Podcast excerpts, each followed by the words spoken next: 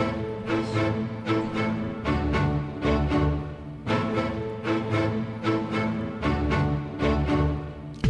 Olá, boa tarde. Boa tarde. Boa tarde. Hoje é quarta-feira, 17 de outubro de 2018. Atenção para os destaques da semana. STF recebe inquérito que indicia o presidente Michel Temer por corrupção e lavagem de dinheiro. Nova pesquisa Ibope aponta que Jair Bolsonaro tem 18 pontos à frente de Fernando Haddad. Planalto informa que não haverá adiamento e que horário de verão começará no próximo dia 4. TSE determina a remoção de vídeos de Bolsonaro sobre kit gay no Facebook. Ex-presidente Lula é condenado a pagar multa em processo da chácara no ABC. Romeu Zema nega a acusação de abuso sexual. Ministra Rosa Weber recebe ameaça de eleitor. Bem-vindo. Política na Rede está no ar com a apresentação de Valmir Lopes, Gabriela Pavlovski e Getúlio Nuremberg. Agora são 5 horas e 33 minutos. Acompanhe a partir de agora os principais destaques da semana. Falamos ao vivo do Laboratório de Áudio da PUC Minas na unidade São Gabriel, em Belo Horizonte. E vamos à nossa primeira notícia. A Polícia Federal entregou ontem ao Supremo Tribunal Federal o relatório final do inquérito dos portos que indicia o presidente Michel Temer. Pode vir. Por organização criminosa, corrupção passiva e lavagem de dinheiro. Além de Temer, a polícia indiciou outras 10 pessoas, incluindo sua filha, Maristela Temer, e o coronel João Batista Lima Filho, amigo do presidente.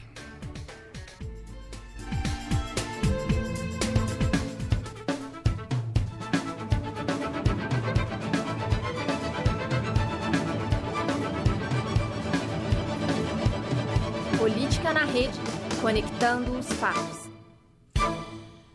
Agora 5 horas 34 minutos. Bom, muito bem, falamos ao vivo então do Laboratório de Áudio da PUC Minas Unidade São Gabriel, em Belo Horizonte. E vamos à nossa primeira notícia. A Polícia Federal entregou ontem ao Supremo Tribunal Federal o relatório final do inquérito dos portos que indicia o presidente Michel Temer por organização criminosa, corrupção passiva e lavagem de dinheiro. Além de Temer, a polícia indiciou outras 10 pessoas, incluindo sua filha, Maristela Temer, e o coronel João Batista Lima Filho, amigo do presidente. A justiça pediu o bloqueio de bens de todos os suspeitos e a prisão de João Batista Lima Filho, Carlos Alberto Costa, Maria Rita Fratesi e Almir Martins Ferreira. O indiciamento significa que a Polícia Federal concluiu haver indícios suficientes dos crimes imputados aos investigados. O caso foi encaminhado pelo ministro do Supremo Tribunal Federal, Luiz Roberto Barroso, para a Procuradoria-Geral da República, que tem até 15 dias para se pronunciar por meio de parecer e decidir se apresenta ou não denúncia à Justiça. A conclusão do delegado Kliber Malta Lopes, que comandou a investigação, é que o presidente Michel Temer editou o decreto de acordo com interesses do setor portuário. Em troca de benefícios ilícitos para o delegado, Temer possui influência no Porto de Santos há mais de 20 anos. A defesa do presidente Michel Temer informou que não teve acesso ao relatório da Polícia Federal.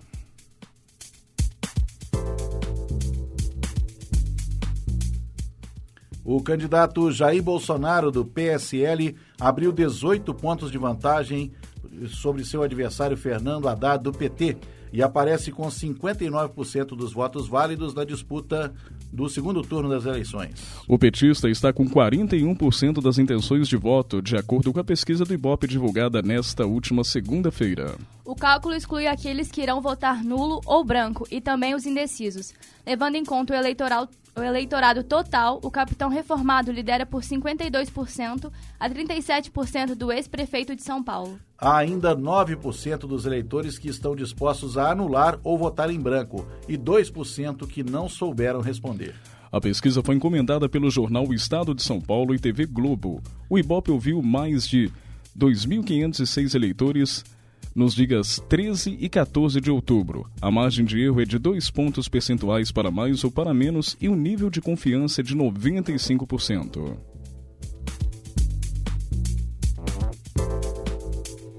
O Palácio do Planalto informou que não vai ter adiantamento do início do horário de verão. Conforme a assessoria da presidência, o governo decidiu manter a data de 4 de novembro. No início do mês, o Planalto chegou a comunicar que adiaria o início do horário de verão para 18 de novembro, a pedido do MEC. A intenção do Ministério era evitar prejuízos aos estudantes que farão o Enem, o Exame Nacional do Ensino Médio, que também está marcado para o dia 4 de novembro. De acordo com a Casa Civil da Presidência, o decreto que faria a alteração para o dia 18 não foi publicado no Diário Oficial da União. Romeu, Romeu Zema, candidato ao governo de Minas pelo Partido Novo, negou qualquer envolvimento em um suposto caso de abuso sexual de uma criança de 5 anos em 2012. A acusação veio à tona após a publicação de uma matéria em um jornal mineiro. O relato do suposto crime teria sido apresentado a eleitores por um instituto durante pesquisa do grupo. O jornal é o jornal O Tempo, sediado em Contagem. A matéria não cita nomes, mas, no fim da tarde desta terça-feira, Zima rechaçou em nota ter não ter cometido qualquer crime. Na nota, o candidato afirmou que, na verdade, foi testemunha em um processo de família onde o pai tentava tirar da mãe a guarda da filha e que o pai teria inventado todas as acusações. O Ministério Público de Minas não encontrou elementos que comprovassem o suposto abuso. Ao final das apurações, o pai que teria apontado Zema como abusador foi acusado pela promotoria de denunciação caluniosa. O Política na Rede vai falar sobre os casos de agressões políticas em todo o país. Ouça agora Elis Regina em O Bêbado e a Equilibrista. Voltamos em instantes.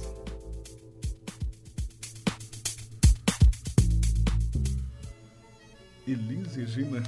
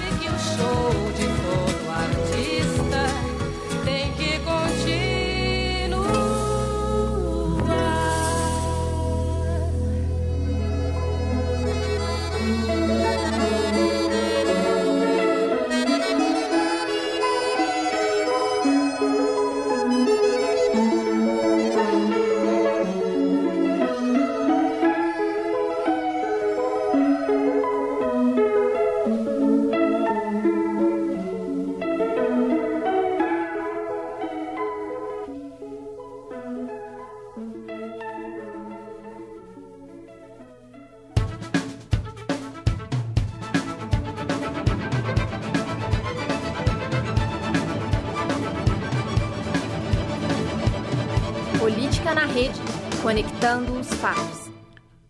Cinco horas, 43 minutos. Você ouviu Elis Regina em O Bêbado e a Equilibrista, música de João Bosco e Aldir Blanc.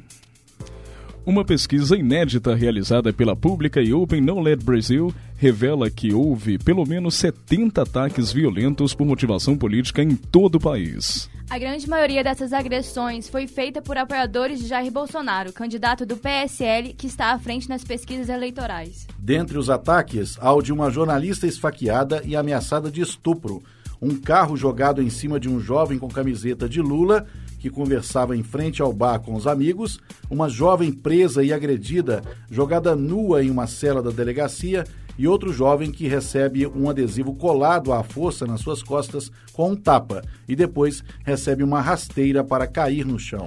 Hoje, a Polícia Civil da Bahia concluiu no inquérito que o capoeirista Romualdo Rosário da Costa foi de fato assassinado por causas políticas. O capoeirista foi morto após anunciar em uma discussão que votaria em Haddad.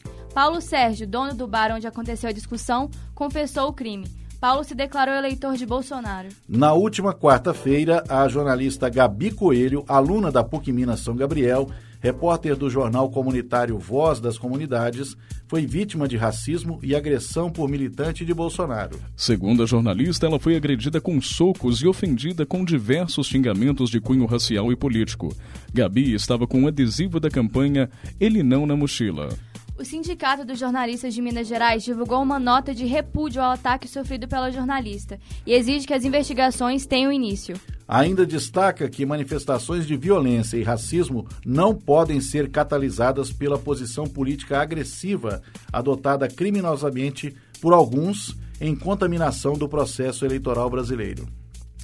Por outro lado, eleitores de Jair Bolsonaro ou pessoas relacionadas a ele receberam seis ataques. Um dos casos é de um professor da Universidade do Recôncavo Baiano, a UFRB, que foi preso no dia 5 de outubro por atropelar comerciantes que vendiam camisetas do presidenciável do PSL. Bolsonaro foi vítima de um ataque à faca em 6 de setembro que o deixou em estado grave, enquanto fazia campanha em Minas Gerais. O agressor, Adélio Bispo de Oliveira, confessou o crime e está preso.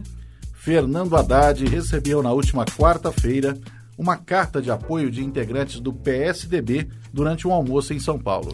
O presidenciável disse que não está autorizado a divulgar os nomes do partido que participaram do almoço, mas confirmou que todos estão empenhados em garantir a tranquilidade do país e, em especial, do processo eleitoral nesse segundo turno. Já o PDT, partido de Ciro Gomes, anunciou apoio crítico ao candidato Fernando Haddad do PT.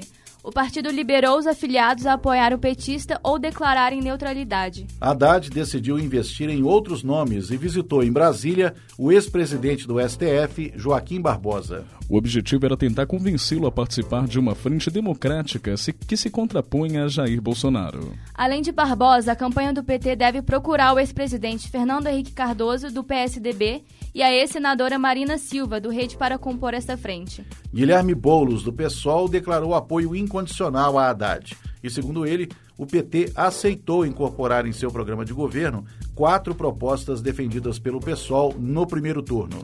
Cabo Daciolo declarou que não vai apoiar nem Bolsonaro nem Haddad.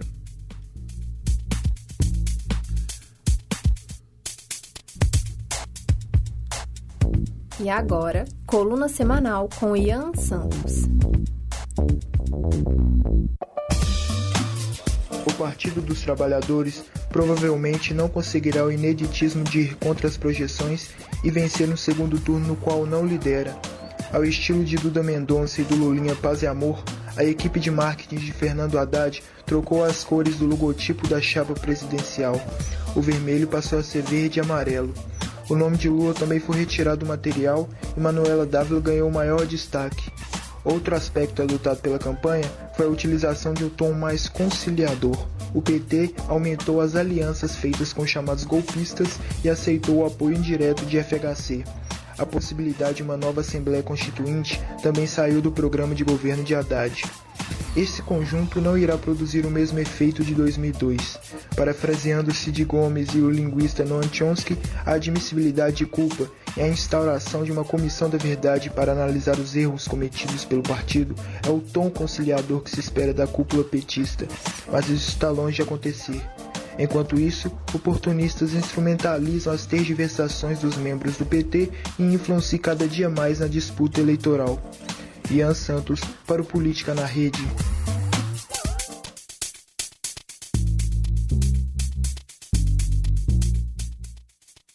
Jair Bolsonaro participou na última quinta, no Rio de Janeiro, de seu primeiro ato de campanha após sofrer um atentado em Juiz de Fora aqui em Minas, no último dia 6 de setembro. Em discurso durante um encontro com aliados, militantes e parlamentares eleitos pelo partido, reafirmou como ministros, se eleito, o economista Paulo Guedes e o deputado federal Onyx Lorenzoni, Onyx Lorenzoni do Democratas. Ao discursar no evento, ele admitiu que pode deixar de comparecer a debates na TV por questão estratégica. Bolsonaro discursou por cerca de 25 minutos no evento. João Mares Guia, que concorreu ao governo de Minas pela rede Sustentabilidade no primeiro turno, declarou em entrevista no dia 8 que apoia Romeu Zema no segundo turno. Mares Guia afirmou que o apoio busca manter a coerência no discurso adotado na campanha de terceira via e que tinha um slogan de nenhum nem outro, se referindo aos candidatos Antônio Anastasia, do PSDB, e Fernando Pimentel, do PT. Embora uma aproximação entre Romeu Zema, Partido Novo e Jair Bolsonaro se mostre como provável nos próximos dias, Maris Guia não concorda com o apoio a essa aliança.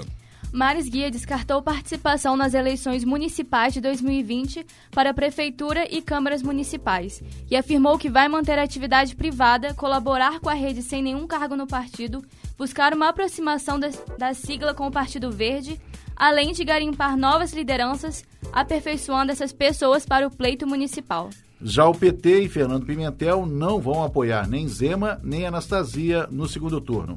O atual governador e o partido optaram por neutralidade devido a diferenças programáticas. Pimentel ficou em terceiro lugar na disputa. O atual governador que tentava a reeleição teve, teve cerca de 2 milhões e 240 mil votos, o que corresponde a um pouco mais de 23% dos votos válidos. O deputado federal Rodrigo Pacheco do DEM declarou voto ao candidato Jair Bolsonaro do PSL neste segundo turno. Pacheco foi eleito senador no pleito do primeiro turno como o candidato mais votado no estado.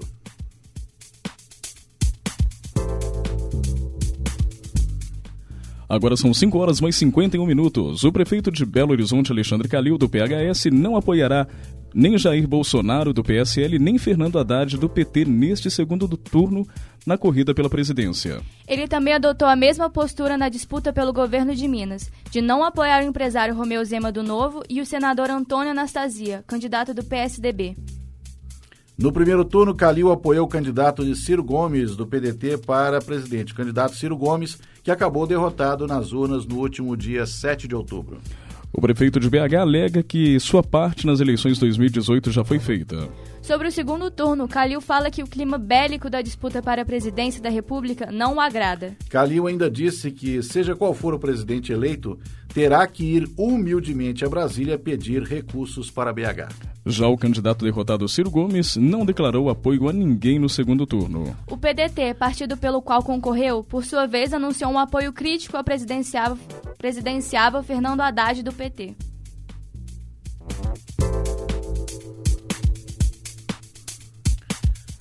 O ex-presidente Lula foi condenado a pagar multa por litigância de má-fé, acusado de tentar enganar a justiça em um processo pela construção de uma chácara em São Bernardo do Campo, no ABC Paulista, estado de São Paulo. A decisão foi assinada em 9 de outubro pelo juiz da primeira vara de Fazenda Pública José Carlos de França, Carvalho Neto. A nova casa de campo seria construída ao lado do sítio Los Fubangos propriedade comprada por Lula na década de 90 e que foi frequentada por ele até 2004. Naquele ano, o então presidente foi orientado pelo Gabinete de Segurança Nacional a deixar de visitar Los Fubangos após animais terem sido mortos a facadas no local.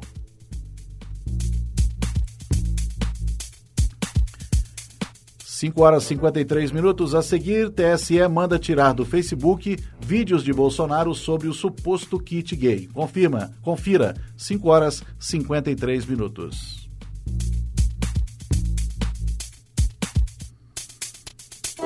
Os gregos que inventaram a democracia há mais de dois mil anos entendiam que o político era o cidadão que se envolvia com os assuntos públicos, participava diretamente na condução dos assuntos de interesse coletivo. Todo cidadão era considerado político se os seus interesses estivessem associados à coletividade, igualdade, participação e democracia.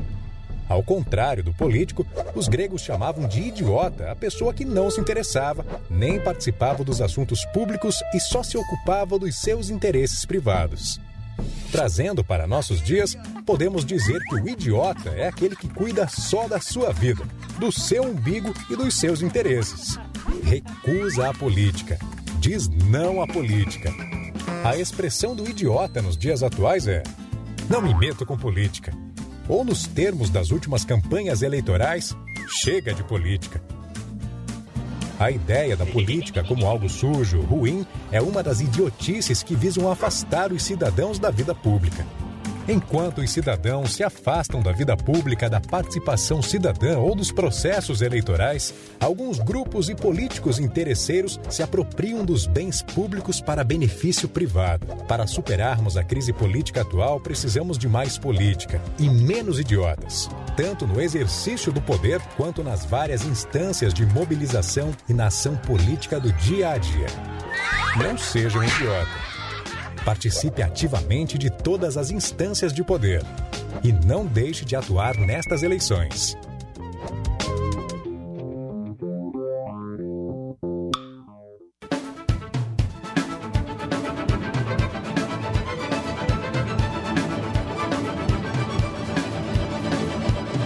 Política na rede, conectando os fatos.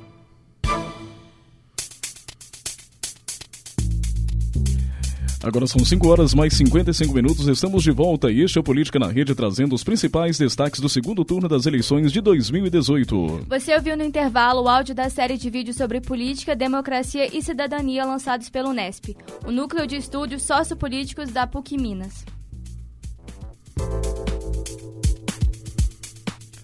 O ministro Carlos Horbach, do Tribunal Superior Eleitoral, determinou a remoção de, de, seis postagens no Facebook e no YouTube em que o candidato do PSL à presidência da República, Jair Bolsonaro, faz críticas ao livro Aparelho Sexual e, si, e Companhia. Nas postagens, o candidato afirma que a obra integraria um material a ser distribuído às escolas, às escolas públicas na época em que Fernando Haddad comandava o Ministério da Educação. Em nota, o Ministério da Educação já afirmou em diversas oportunidades que não produziu, nem adquiriu ou distribuiu o livro, apelidado de Kit Gay, pelo próprio candidato. O MEC esclareceu ainda que o livro é uma publicação da editora Companhia das Letras, publicadas em 10 idiomas. Os advogados do PT afirmam que, em entrevista ao Jornal Nacional da TV Globo, no dia 28 de agosto, Bolsonaro mentiu e difundiu a falsa ideia de que o livro seria distribuído em escolas públicas. E o candidato do PT à presidência, Fernando Haddad, defendeu na segunda-feira um governo de coalizão e disse que vai propor uma reforma da Previdência sem privilégios. No Dia dos Professores, Haddad parabenizou os profissionais e aproveitou para defender a escola em tempo integral. Ele criticou o ensino à distância para crianças e disse que pretende aumentar o tempo na escola para sete horas por dia. Haddad também falou sobre economia. Ele prometeu botar as contas públicas em ordem e disse que é a favor de uma reforma da Previdência sem privilégios. O candidato do PSL, Jair Bolsonaro, defendeu na última segunda a redução da maioridade penal e o fim das saidinhas das prisões. Ele não falou com a imprensa, mas publicou nas redes sociais um vídeo do encontro dele com os policiais. Em um discurso de cerca de cinco minutos, Bolsonaro voltou a defender proteção judicial para policiais que matam em serviço. Em outro trecho do discurso, o candidato do PSL pediu o apoio dos policiais militares. Nas redes sociais, Jair Bolsonaro falou sobre o combate à violência. Listou uma série de propostas e medidas que pretende tomar caso seja eleito. O candidato se posicionou contra a saidinha nas prisões, defendeu o livre mercado, disse ser contrário à ideologia de gênero e à doutrinação nas escolas.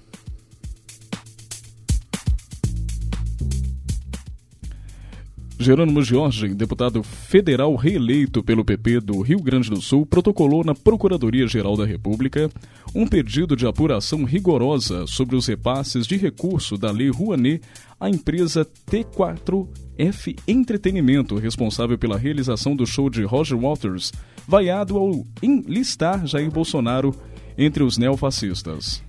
Roger exibiu mensagens anti-Bolsonaro em um show na terça-feira, dia 9, durante seu show no Allianz Parque em São Paulo. O governador de Minas, Fernando Pimentel, do PT, que concorria à eleição, à reeleição, e a ex-presidente Dilma Rousseff, que concorria a uma vaga no Senado aqui em Minas, e foram derrotados no primeiro turno, vão estar juntos com Fernando Haddad, candidato à presidência da República, na campanha do segundo turno. O partido avalia que os dois são importantes lideranças e são capazes de atrair votos, apesar do mau resultado que tiveram nas urnas. De acordo com o diretório estadual do PT, o partido vai se manter neutro no segundo turno em relação aos governos de Minas. O candidato Romeu Zema, do Partido Novo, chegou a dizer que aceitaria e até pediria o apoio do PT, mas voltou atrás depois de o partido se posicionar contrário. Para conquistar os votos dos eleitores mineiros, sem palanque de candidato ao governo do estado, o PT pretende centrar suas ações na região metropolitana de Belo Horizonte, Triângulo e Sul de Minas, locais onde Haddad teve seu pior desempenho. Pelo menos 12 dos 54 senadores eleitos ou reeleitos devem juntos cerca de 65 milhões de reais à União.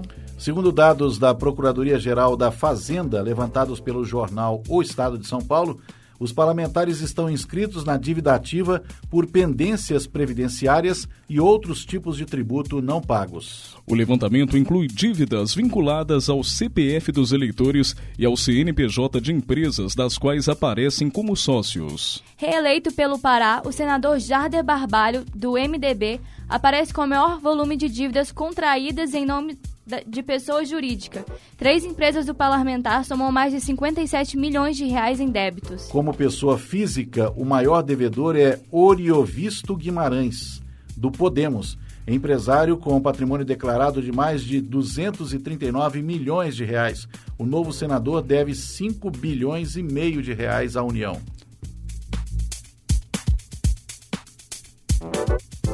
O ministro da Segurança Pública, Raul Jugman, afirmou na, nesta terça-feira que, obviamente, representa um crime a mensagem enviada ao TSE direcionada à presidente da Corte, ministra Rosa Weber. Recebida através de uma rede social do tribunal, o texto fala que o presidenciável Jair Bolsonaro está matematicamente eleito e que, se as urnas forem fraudadas, a população irá para as ruas até que tenha nova eleição com voto impresso. Em tom de ameaça, parte do texto diz: experimente deixar que isso aconteça. A mensagem será investigada pela Polícia Federal a pedido da Corte Eleitoral. Questionamento sobre a lisura do processo eleitoral tem sido um tópico frequente nessas eleições, com dúvidas lançadas por um dos seus próprios concorrentes. Na disputa pela presidência, Bolsonaro já chegou a, já chegou a dizer que não aceitava resultado das eleições diferente de sua vitória. Mais recentemente, na sexta-feira, dia 12, o candidato voltou a falar do assunto e disse que a suspeição vale somente para a votação para presidente.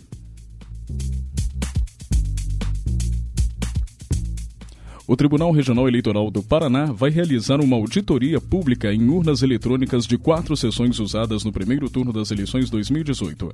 A verificação irá ocorrer na sexta-feira às 8 horas da manhã, na sede do tribunal. A determinação do desembargador Gilberto Ferreira atende o pedido feito por uma comissão provisória do PSL. Conforme o despacho, há relatos de que as urnas concluíram o procedimento de votação imediatamente após a digitação dos dois números para a candidata à presidência, sem que o eleitor digitasse a tecla confirma. O corregedor afirma que a auditoria deverá certificar se os sistemas instalados nas urnas são os mesmos que foram lacrados pelo TSE se as urnas estavam em perfeitas condições de uso e funcionamento, além de verificar indícios de fraude no sistema.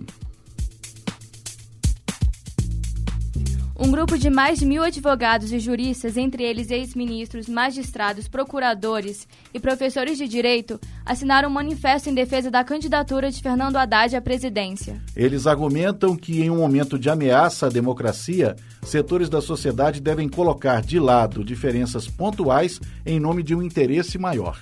Sem citar nominalmente o candidato Jair Bolsonaro, eles justificaram o apoio a Haddad dizendo ser contra a violência física ou simbólica.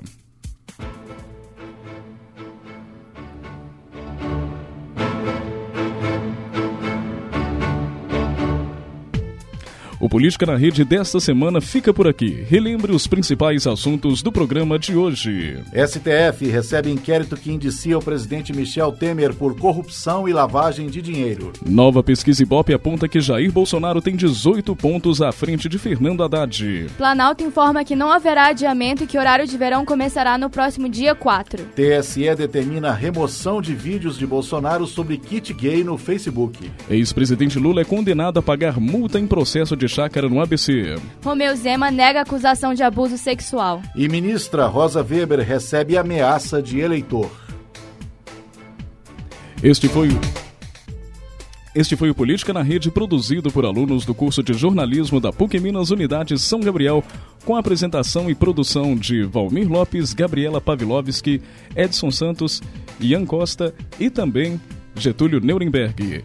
Com os trabalhos... Edson Costa, Ian Santos. É... Exatamente, com os trabalhos técnicos de Tabata Duarte e Raíssa de Oliveira. Uma boa tarde para você. Agradecemos também a supervisão de Cris Lacerda e Alexandre Morato, do Lab Vídeo da PUC Minas São Gabriel. Agradecemos sua audiência e até a próxima semana. Boa tarde. Isso aí, né? Agora são 18 horas e 5 minutos, então desejando a todos uma ótima noite e até a próxima semana.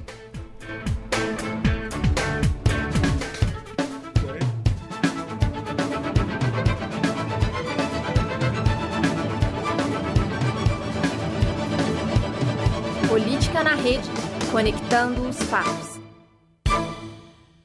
Essa produção é do Lab SG, onde você vem aprender